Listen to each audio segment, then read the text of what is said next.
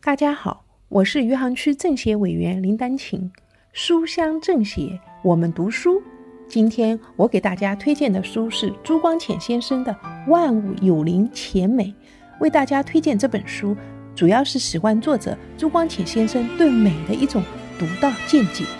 读这本书就像是欣赏一幅画，让你的心慢慢静下来，细细领略这个美好的世界。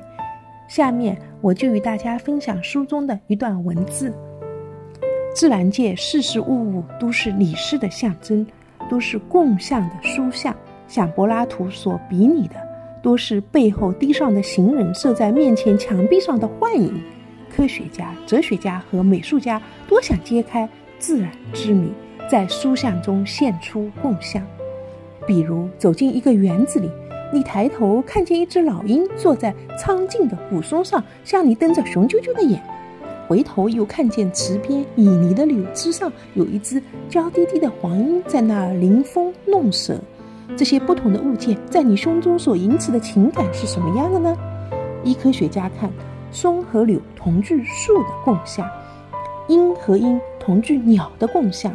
然而在情感方面，老鹰却和古松同调。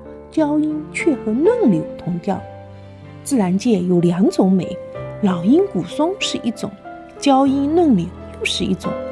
倘若你细心体会，凡是配用美字形容的事物，不属于老鹰古松的一类，就属于娇莺嫩柳的一类，否则就是两类的混合。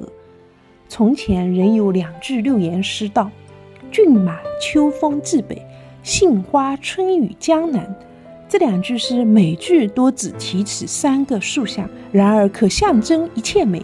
你遇到任何美的事物，都可以拿它们做标准来分类。比如说，峻崖悬瀑、狂风暴雨、沉寂的夜，或是无垠的沙漠；亥下哀歌的项羽，或是床头捉刀的曹操。你可以说这是骏马秋风至北的美。比如说，清风皓月。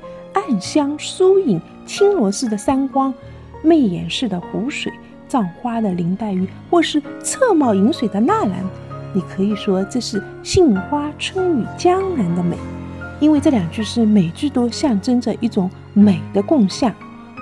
我说骏马秋风至北时，你会想到雄浑境界；我说杏花春雨江南时，你会想到秀丽纤浓。